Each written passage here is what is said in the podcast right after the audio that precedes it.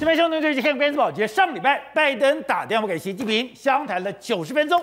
而按照中国的媒体讲说，习近平用了一句话：“山穷水复疑无路，柳暗花明又一村”，就代表好像中美双方的一个冲突有一个新的一个转机，而且中国愿意在气候变迁会议上面做出让步、做出配合，这是拜登跟习近平新一回的开始。但没有想到。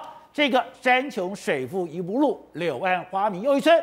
不到一个礼拜的时间，马上又风云变色。因为《金融时报》马上刊出了一篇文章，他讲说：“哎，现在华盛顿在认真考虑台湾提出的请求。什么请求？台湾驻华盛顿的代表名称由台北经济文化代表处改为台湾代表处。哎。”从台北改为台湾，这就代表一个新的证明，这就碰到了中国的红线。而中国《环球日报》不，《环球网》马上说，美台应该改名，一定付出沉重的代价，准备随时在台湾打断他们的腿。哎，不是讲说山穷水复疑无路，柳暗花明又一村，怎么现在开始要打断他们的一个腿呢？而这个时刻又传出了一个新的消息，原来我们的国安会秘书长，我们的外交部长现在。都在美国，大家想，哎，两个人在美国是要谈更名的事吗？但可能不是如此，因为海巡署长也去了，国安会的国安局的副局长，还有国防部的官员，总共二十多位代表。这次谈的不是更名，而是跟台湾的国防有关，而且传出来说，本来台湾只想买三十六套的岸基鱼叉飞弹，现在美国要求你必须要补足一百套，代表说现在。台湾的国防构思，台湾的国防布局，不是台湾想怎样就怎样，不是台湾我们的谋划，而是在美国的整个大战略里面，你台湾该补足什么样的武器，该做什么样的一个配置？难道台湾已经真的变成了美军的一个支队了吗？好，我们今天请到了来宾，对大家非常熟悉的财经专家黄荣州，你好，大家好。好，这是《美丽岛电子报》董事长吴子嘉。大家好，好，第三位是时评李正浩，大家好，好，第四位是国民党台北市议员徐小新，大家好，好，第五位我们的特别介绍马偕医院的儿童感染科医师黄崇年黄医师，你好，大家好，好，第六位是台湾国际法学院的副院长林庭辉，大家好，之后上礼拜拜登打了给习近平，哎，两边还觉得已经柳暗花明又一村，可怎么这礼拜 马上风云变色？刚刚讲环球网完全不假辞色，美台你敢改名，一定让我们付出沉重的代价，台海看来早晚要迎来一场。疾风骤雨，没错。拜登跟习近平谈完电话之后，不但没有柳暗花明又一村，抱歉，你知道，事实上不是柳暗花明，现在变成是台湾歌迷都来了，哦、而且这个对中国大陆形成一个巨大的压力。你看，环球网马上就说，你敢改名的话，我一定让你们付出惨痛的代价，我要打断你们的双腿啊！抱歉，那他都喊出这样话，那为什么会刺激到中国？为什么刺激到中国？所以原本以为说通完电话会好啊，就没想到通完电话隔一天，美国就透过这个环球这个所谓《金融时报》丢出一张一篇文章。这个文章是什么呢？也就是说呢，现在呢，美国官方从这个坎贝尔一直到美国的国安系统，甚至美国国务院，他都允许说，台湾的这个台北经济文化代表处改名为台湾代表处。哇，这个点来说，无疑是刺到了中国最痛的那个部分啊！彩虹线，而且是啊，这让，中国大陆原本是希望说能够好转，但是不但没有好转，反而是更加升高。那为什么更加升高？其实拜登原本就在准备两张牌嘛，就是我跟习近平如果谈得好的话，我就不打这张台湾牌。哦，但是如果你没有给我明显的答复的时候，我就打出这张台湾牌。他们两个电话每一台就已经在准备好了嘛，所以你看，因为什么？因为我们国安国安会秘书长已经去了嘛，然后外交部长都也在那个地方嘛，所以要不要打这张牌，纯粹就是在拜登总统一念之间。像，《金融时报》也讲得非常清楚，目前美国下面的所有官员都同意了，只剩下拜登最后一个决定，所以拜登决定就是最后的打出去的这张牌的时机。好，那我们讲到他们这次我们的国安我们国安会的秘书长啦，还有海巡署署长、外交部长都到了这个印第这个马里兰州的印尼安纳波里斯这个地方。安纳波里斯这个地方，宝杰知道，它是一个非常神秘的地点。它很神秘。它现在美国的海军学院就在这个地方，所以美国所有培养最重要的海军官员全部都在这个地方。再就是说，这周边有非常多，在华盛顿特区跟整个马里兰州遍布了各式各样美国的这个国家单位都在这个地方。他的情报单位都在这里。甚至我跟大家讲，美国最早最早的临时首都就是在这个地方，我们安娜波里斯这个地方。所以那。这个地方包括说像美国的这个国安局啊，他们在这个米德堡这附近，其实这边有非常多的这个这个所谓相关的情报单位、国安单位都在这个地方。然后我们的官员又来到这么这么具敏感性的这个地方，所以谈的当然不是只有台湾证明，包括国安军事的问题，全部都会谈得非常清楚。因为刚刚讲到的这一次不是只有我们的国安会秘书长，不是只有我们的外交部长，更重要的是海巡署长去了，对，国安局的副局长去了，还有很多现在不能透露的国防部官员。没错，你看，事实上环球网，你看，我们来仔细看他到底多么生气。你看他的测评。台台台美敢改名，一定让他们付出沉重的代价。他讲了什么？大陆方面要记住什么？严厉的经济还有军事措施，打击台美的嚣张企业。届时，大陆应该在经济上面严惩台湾，甚至直到情况对台湾实施这个经济封锁。经济封锁都来了，对。然后就说，如果因为年底有一个所谓所谓民主峰会，如果不这样做的话，如果他可能会请这个蔡英文参加，这比一九九五年李登辉去参访美国更加恶劣啊。那除了这个之外，你看，如果看来台湾要台呃台海看来要迎接一场所谓的疾风骤雨，那就名副其实的地动山摇。所以呢，我我们现在准备好，确实准备在台海打断他们的腿。所以你说现在中国在观察是，你现在两个人到底在谈什么？对，你是不是正在谈生命？另外更更重要的是。年底的民主峰会，对，如果蔡英文参加，那就真的地动山摇了。我们就说他这次去谈的不是只有证明，还有军事。你看，马上这个消息就出来了。原本我们跟美国才买一百套的这个鱼叉飞飞弹，对，但是因为我们预算的关系，我们就说，哎，我们买三十二套，先买三十二套，剩下的六十八套了，我们可能立法院呢，到时候会编钱，这样慢慢的买。就美国今天传出个消息，美国已经跟你说不要。你们一次把它买够，一次一百套，我全部都给你，就这样。为什么一次一百套给你？你看这一百套包括什么？四百枚的这个地对地地面发射的这个鱼叉飞弹，还有包括说演习飞弹，还有这个飞弹的这个连接箱啦，还有这个飞弹的系统运作的载具，还有这个卡车，还有相关的车都有相关的零件，还有后勤补给的这个状况。那为什么他要给你这些东西呢？宝杰，我跟你讲。他先要强化台湾岸边的攻击攻击能力，哦，因为嘛，鱼叉飞弹是暗制，暗制它大概可以打两百四十公里左右。也就是说，如果遍布在台湾的这个沿海地带的时候，可以第一个时间中国真的有所蠢动的时候，我就可以攻击你。我觉得因为两百四十公里已经涵盖整个台海了，我可以攻击到对岸。所以你说在台湾海峡上面，你任何的船只出没，对，我的岸基鱼叉飞弹都可以帮你处理。而且现在台湾买鱼叉飞弹，居然是海上有海上鱼叉飞弹，空中有空中鱼叉飞弹。对，现在。暗制的鱼叉飞弹一次就要搞一百套，对，那为什么这样说？宝姐，我跟你讲，实际上它是为了要配合它所谓的第一岛链的飞弹防御系统的这个配置。你看，台湾目前我们在我们目前有一个台中的这个飞弹基地，未来雄三在这个地方，我们还有熊二的这个飞弹，所以我们有非常多的飞弹。如果在配置的所谓的鱼叉飞弹之后，台湾这个本身就形成西岸就形成一个非常密集的火网在这个地方。好，那除了台湾本身之外，你看日本从九州、奄美大岛、冲绳、宫古岛到石垣岛，它布置了什么？布置了所谓是一二型的陆陆基反舰飞弹。对，它有各式各样飞弹在这个地方，还有雷达系统，它对你形成一个一个一个封锁网在这个地方。那不止这样，我们我们这样我们讲，我们买这个预暗制的雄叉飞弹，可以跟我们的雄二飞弹形成交叉火网之外。他们现在又卖给我们 AGM 八十四 H 型的飞弹，这什么东西？这是什么？空中对地，也就是说它未来可以搭载在我们的战斗机上面，它可以空中对地攻击你的舰。哦、所以它意思是什么？你只要胆敢出来，真的要犯台海，或是你要真的穿越到东海的时候，我们一起去攻击，然后对中对中国的所谓船舰形成一个密集的这个火网在这个地方。所以你说，如果单看台湾，你还看不懂这他到底要干什么？可是如果说你今天把日本整个西南诸岛连到了台湾。它是整个防御链，对，在整个防御链里面，你台湾在岸基飞弹上面，你一定要给我补足。所以刚刚讲，它已经变成了整个美国。第一岛链的防御网，没错，防御网在在这个地方，甚至怎么样？如果万一真的不幸哪一个岛被夺下来之后，他们现在美军有一个非常重要叫做远征前进基地作战。什么东西？就是说我可以空投兵力，远征前进，我可以空投兵力到那个岛上面去登陆，包括说我可能用这个这个，你看用这个飞机，大型的运输机，把人送到这边，把炮火送到这边，包括说包括说是个火火箭炮，海马式火箭炮都送到这边，然后占领这整个岛。问题是你要占领这个岛的时候，你要有一个先决条件，就是我要取得所有的制空跟制海的相关的权利。如果有这一条防御线在这个地方的话，我就可以形成一个密集的火网把你控制住。宝杰，那这几天的时候，刚好台湾跟日本都在进行大规模的军事演练。我们台湾当然了，我们在进行汉光演习嘛。汉光演习来说的话，从十五这个这几天的这个演习里面来说，你看，事实上我们跟日本的演习是有互相辉映的这个地方哦。为什么？我们现在看日本。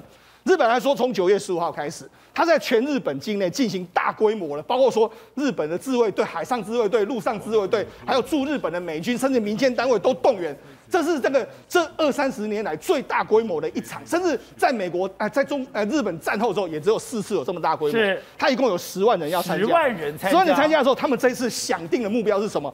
万一尖阁诸岛被夺下来的时候，我们要怎么去反抗？所以他这次的设定就是：等一下，尖阁诸岛就这么一点地方，对，你干嘛要动用十万人？对，他意思是这样：万一如果真的是台海出现危机的时候嘛，尖阁诸岛可能会出现危险嘛。好，那我说尖阁诸岛只是一个幌子。对，我如果只是尖阁诸岛，我干嘛用十万人？对，用十万人就代表我有更大的岛屿，而这个岛屿只有台湾需要这么大。没错，那他们就是说这一次如果夺回这个尖阁诸岛的时候，我们是用冲绳的主力，这个十五旅当成是一个主力部队。哎。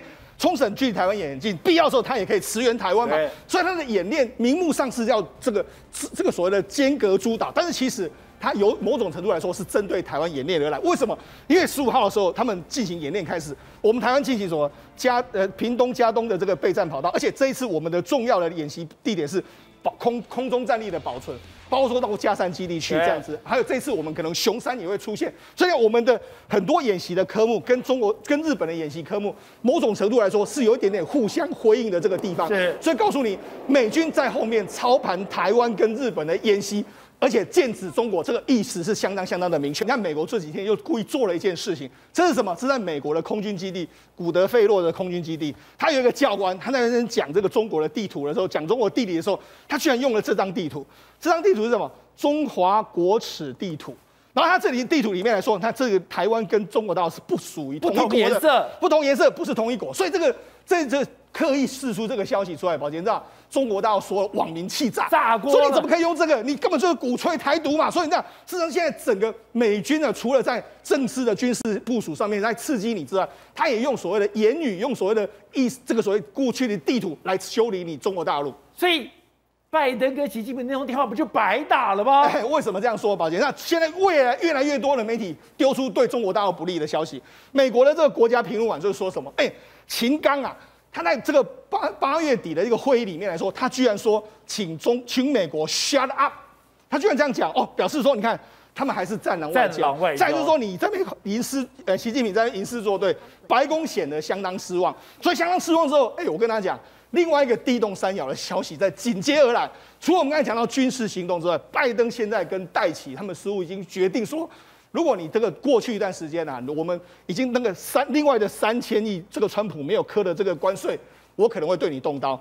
最近的话，可能会在未来的三快的话，因为美国现在进行讨论，快的话在三个月到五个月之内，会再对额外的三千亿美金科关税。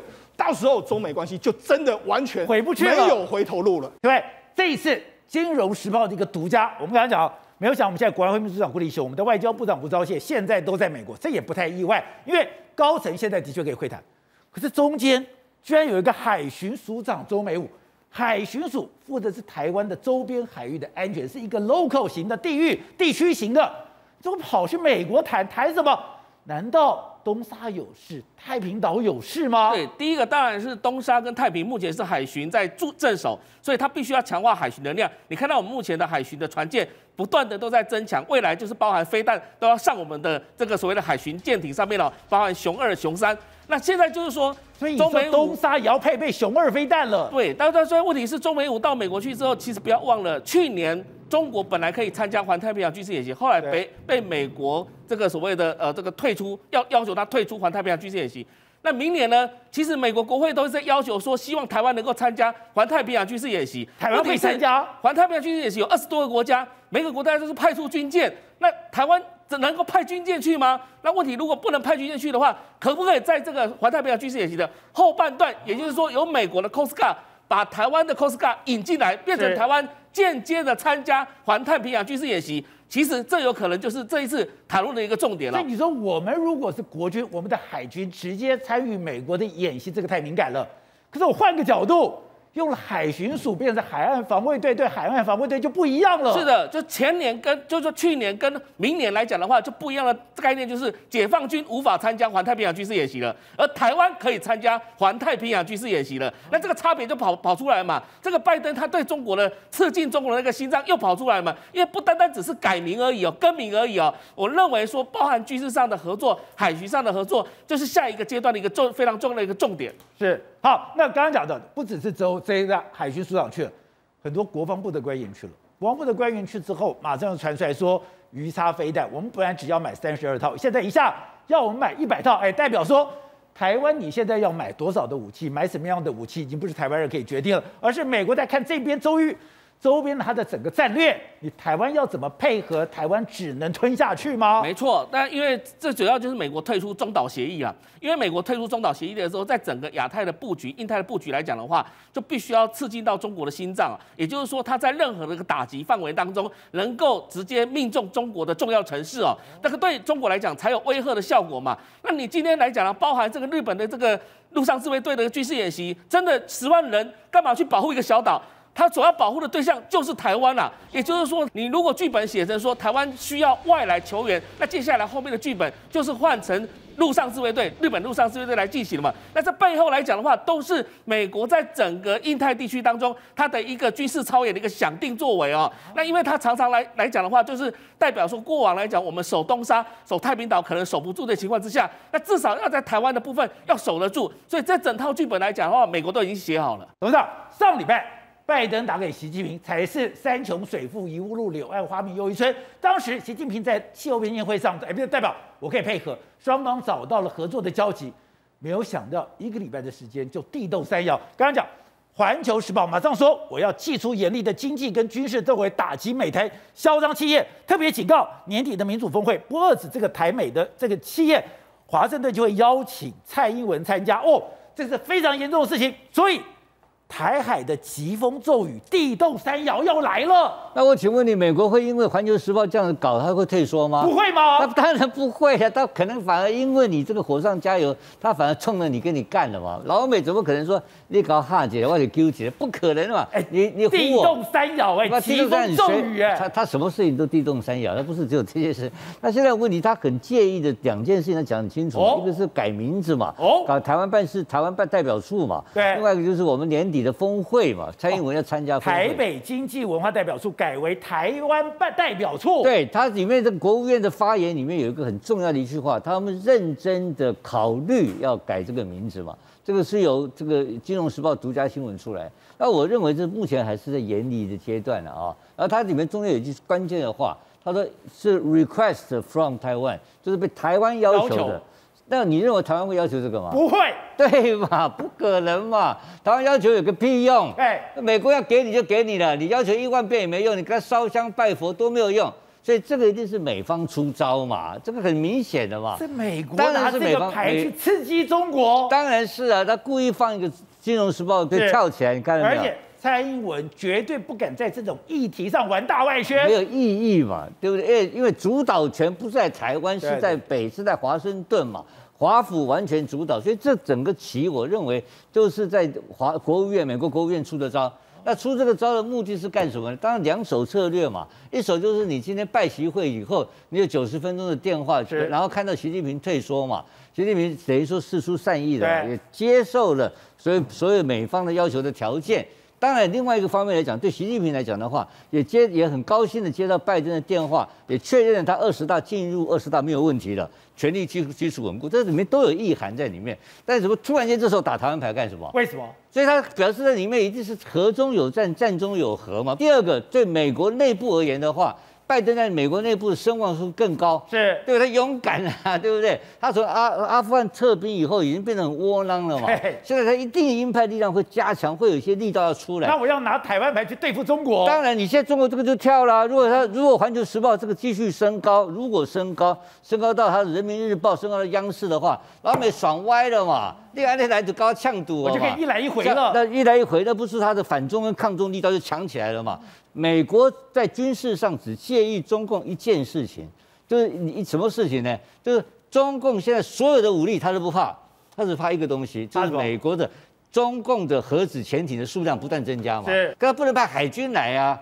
所以，他现在就是美国的第四海军，就是美国的海岸防卫队嘛。是。美国海岸队，美国海岸海岸防卫队平时是干什么？抓小偷、抓抓海盗。对。战时是干什么？干嘛？打仗用的。真的。哎，我给你看，你可以。海岸防军，海岸防卫队当然打仗，他就是负责，他是负责作战任务啊。所以，他现在海巡署，我大胆判断，因为中共、美国最介意就是这个事情。那这个事情你一定要把我守好。那我们海巡署哪有力量守？所以，海岸防卫队如果来帮他一起干。那这个时候的正当性都有了。我觉得这一次他透露这个讯息，有意涵到美国的海岸防卫队跟我们的海军署的合作。是哦，是传闻非常久的台积电到高雄，竟然已经成真了。对，而台积电本来就有一个区域平衡，就是北部、中部、南部各三分之一，他现在真的可以做到了。可重点是，他今天到了是后进的中油厂，哎，没错，这个地方我从从小就知道那个污染很严重。对，变成这是接台积电接下来一个。重大挑战，没错。中油这个厂区，我们来说，事实上后进这些厂区，我们已经抗争了数十年，对啊、甚至里面的污染非常非常严重。但是未来呢，宝杰在未来两三年之内，它会化身台积电有两座晶圆厂在这个地方，一座是做七纳米跟六纳米，一座是做二十八纳米跟二十二纳米。你可以想到，原本污染严重的土地，居然盖出了两座晶圆厂。这个台积电呢，为什么会这样做呢？台积电原本的目标就是说，希望北中南各三分之一。对。但是高雄一直找不到适合的土地啊。哦、原本有传言在入主，但是入主这个地呢没那么大。其实这块中油的这块地还是最完整、最很漂亮吗？但是最完整，但是问题是它里面的污染非常严重，所以过去台积电其实也没有想过来这个地方。对。但是呢。因为我们小英总统呢，他决定说我们一定要这个地方弄，所以他打通了两个通关，打通两个通关。第一个，他说服了台积电；再来说，他说服了中油。因为中油，因为这块土地来说，他必须要大举投资数百亿元，把这个地完全整地完成。你说现在台积电要用中油的后进的这个地，对，用这个地，这个现在我要花很大的钱、很大的力气、很大的功夫，我要把它给清理干净。没错，而清理干净的钱是要由中油来负责，对，就代表。现在民进党政府，我不惜一切代价，对，我一定要让台积电来高雄设厂，没错，他再也不能容忍高雄丢掉了，没错。所以你都知道，高雄这一次来说的话，真的政府花了很大很大的力气。好，那为什么这样做？因为高雄炼油厂是台湾史上最多污污染的这个土地，土地来说有七个大安森林公园之大，七都是被污，完全被污染。那所有的什么苯啊、甲苯等等那些土壤，一共污染的高。约莫是等于一点七座一零一大楼的体积哦，你就知道说那个污染量是有多大。你说那个土堆起来，对，可以堆一点七个一零一大楼。对，那你知道事实上呢，根据这个中友原本的推推估，就说啊，好了，我们慢慢慢慢的清，慢慢的清的时候要花上十七年哦，到二零三三年才能够完成。就没想到台积电就说不行，我们现在要提要去了，所以呢，你现在二零二三年也就给我完成。也就说你整地完成之后呢，台积电就要进驻。哎我要两年半的时间，把七个大安森林公园这么大的一些污染物，一点七座的这些土壤面积。我要清理干净。对，特别是靠近炼油区的这个第三区，因为第三区来说的话，是台积电要先去施工的，所以施工期的话只有四到五个月，明年就要给我，明年三月就要给我确定整地完成。那做得出来吗？而且，所以呢，很多公司，包括说全世界最大的物理处污水处理公，哎，污污染土地的处理处理公司爱益康，他就说这是个不可能的任务，但是一定要达成，因为他说这是 T 公司的 deadline，T 公司的 deadline 很明显就是台积电。电好，那事实上为了要做这一件事情，我我刚才就讲嘛。原本台湾的整治土地污染的一年的预算是四十亿，结果中油为了这块土地，他编了三百亿，所以也就是说，他等于是弄了非常多的钱砸了三百亿。砸在上面来说的话，你看这里面有非常多的这个关卡要过。第一个，你要把土挖，土要把它挖走，所以呢，目前呢怪手还有人呢，已经都完全不足。那你完全要把它这个怪手跟这个把它挖完之后，你要动用所有中南部所有的怪手都要出动。另外一个，你要把车辆运走的时候，他说怎样？他们有出六十辆大车，六十辆那种这个砂石车，你要载一万趟那个动线，你要把它弄清楚。那包括说还要什么土土壤之后，你要把它弄弄成没有土壤之后，最没有污染之后，它有一套叫做热脱的这个设热脱的这个程序，你要把它蒸之后呢，它才会没有这个污染。那个土壤要去清理，没没办法，你要把它蒸过之后，最后一道程序是把它蒸蒸的时候，你就知道这个所谓的这个土壤的这个这个蒸脱的这个设备，你要一。造价要一点四亿，要一点四亿的这个机子，而且要很多台在这个地方哦。那不止这样，你还有雨季，雨季来的时候土壤会湿，你根本没办法，你蒸的时候还是湿，蒸还是湿，这样这些层层关卡都要完全打通关。所以你看，有非常多台湾的各式各样的公司，完全都要处理这四这个三百亿的这个大商机。好，那为什么要一定要这样做呢？没有想到台积电去高雄这么搞刚。你看台积电过去的这个厂在说竹科有厂，然后苗栗有厂、台中有厂、台南有厂。高雄一直都没有厂，它现在终于到高雄有厂，所以整个台湾的这个西部的科技廊道就可以完全连成一线。再来就是什么？因为我们知道高雄自己本身来说的话，它有这个头桥头的科学园区、南子科学园区，还有还有在北一点的路竹科学园区。未来台积电的预定店这边就可以串成一条路，以这个北捷运为贯东点的一条路。所以这告诉你什么？未来整个台湾西部的这个所有的科学园区，还有所有的晶圆厂，都陆陆续续就定位之后，台湾的西部。成为台湾不折不扣的护国神山群所在的位置。所以刚刚讲这个地方在高雄居然有五千亿的产值。对，宝杰，你知道事实上现在呢，因为台积电去了之后呢，你知道在北高雄，特别在南子这一带，目前的房价，只要我们就说，只要有台积电去了，房价已经开始涨。听说当地的这个价格已经开始扶摇直上。所以你知道台积电的威力不只是保护台湾，它也变成是土地涨价的绝佳保证。好，正好，这我们讲到了。过去美国有一些铁锈带，这些铁锈带因为的工厂移出了以后，因为它破旧了，它这个人力老化了，它这个地方残破不堪。这个还传出说，中国的商人花两这个鞋、两双鞋的这个代价，就可以在那边买一套房子。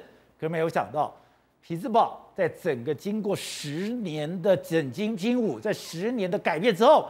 现在面貌完全不同了，没有错，科技的力量真的很强大。我们看匹兹堡当然是以前美国的工业大城，对不对？可一九七零到一九九零年代的时候，匹兹堡不断没落，我们看到都是重工业，全部都是重工业。可问题是，当美国重工业开始外移的时候呢，整个匹兹堡人口少了百分之五十五趴，光是钢铁的工作机会就少了十万个，这么破旧，所以那个时候匹兹堡是非常非常残破不堪的，失业率高达百分之十九左右，你能够想象吗？五五个人有一个人失业，十九趴，所以那时候被讲匹兹堡没救了。可是宝杰哥，你能想象吗？这几年连续好几年，经济学人评，这是现在匹兹堡全美前三名的宜居城市啊，前三名，前三名。哎，之前匹兹堡是失业率高，犯罪率高，人口外移率高。可是问题是现在匹兹堡大家抢着搬进去，为什么？怎么变化这么大？因为在里面啊，人工智慧跟机器机器人在这边落地生根啊。匹兹堡是这样子。那个时候，当匹兹堡非常非常没落的时候呢，